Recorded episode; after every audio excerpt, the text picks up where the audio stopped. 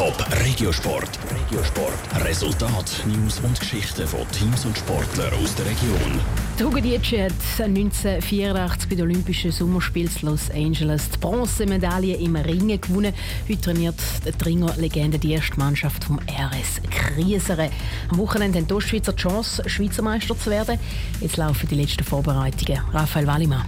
Die Ringer von Krieseren aus dem St. Galler Rheintal hatten am Samstag den ersten Matchball. Gehabt. Das erste Duell gegen Willisau hat Kriesseren gewonnen. In der Serie ist es darum 1 zu 0 gestanden.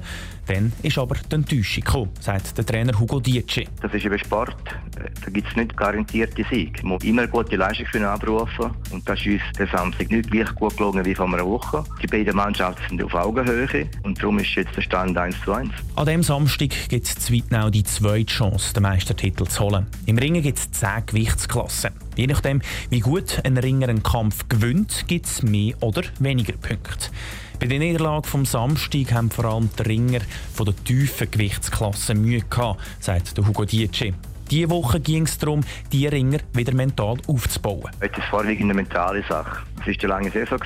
Jetzt geht es noch um individuelle Betreuung, um taktische Sachen und vor allem um mentale Sachen. Hugo Dietschi ist überzeugt, dass sein Team am Samstag gewinnt. Für uns spricht, dass wir Niederlage bekommen haben am Samstag, dass alle nochmal aufgerüttet worden sind und jetzt erst recht noch motivierter sind, um die Entscheidung schaffen. Der Kampf im Sportzentrum Egeten-Zweitnau fängt übermorgen am 6. Uhr an. Griesser ist schon im letzten Jahr Schweizer Meister geworden und ist darum klarer Favorit.